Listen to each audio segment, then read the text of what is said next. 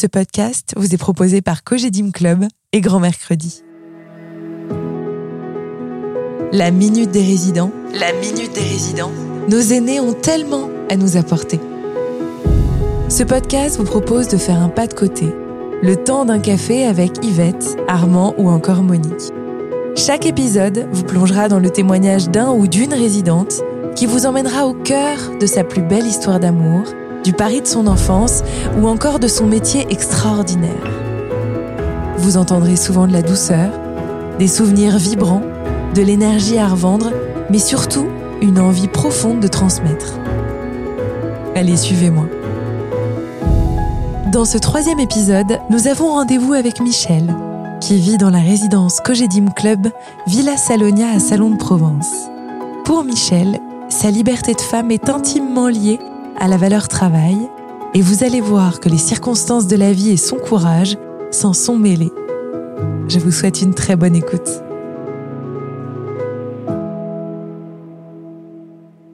Bonjour madame. Bonjour. Est-ce que vous pouvez vous présenter? Alors, je suis Michel et je suis à la résidence Salonia à Salon de Provence. Être femme à votre époque, qu'est-ce que c'était pour vous? C'était déjà la vie active pour moi.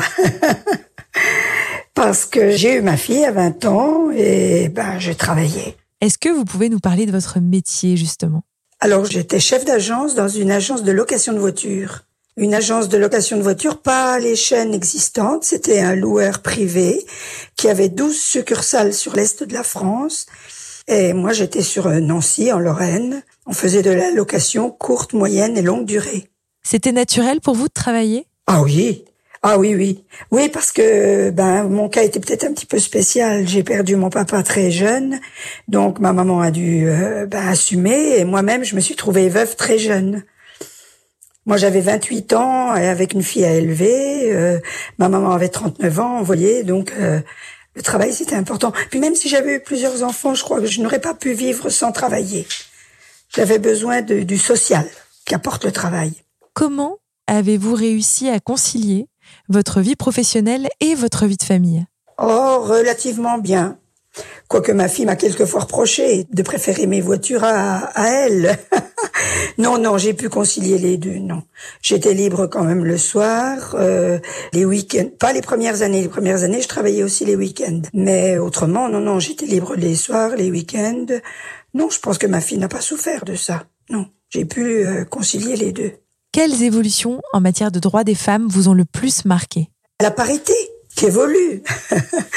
On n'est peut-être pas encore euh, au summum, mais euh, je pense que les femmes ont quand même une certaine conscience professionnelle. D'après vous, d'après votre expérience, est-il plus facile d'être femme aujourd'hui? Si, c'est peut-être plus facile aujourd'hui, mais moi, à mon époque, j'ai pas rencontré d'obstacles. De toute façon, j'avais pas le choix. Veuve à 28 ans, euh, il fallait travailler, il fallait gagner ma vie et celle de ma fille. Non, je me suis bien épanouie. Mais je pense que les femmes d'aujourd'hui euh, le peuvent aussi.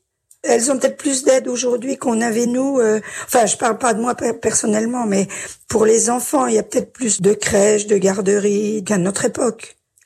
À notre époque, il y a beaucoup de femmes qui s'arrêtaient pour élever les enfants. Cette valeur travail qui vous est très chère, l'avez-vous transmise à votre fille? Ah oui, oui, oui, parce que dans la vie, euh, ma maman m'avait déjà inculqué.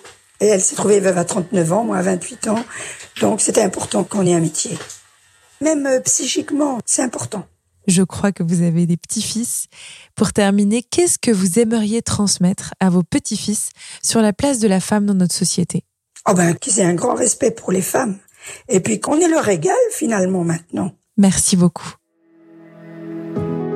Merci pour votre écoute.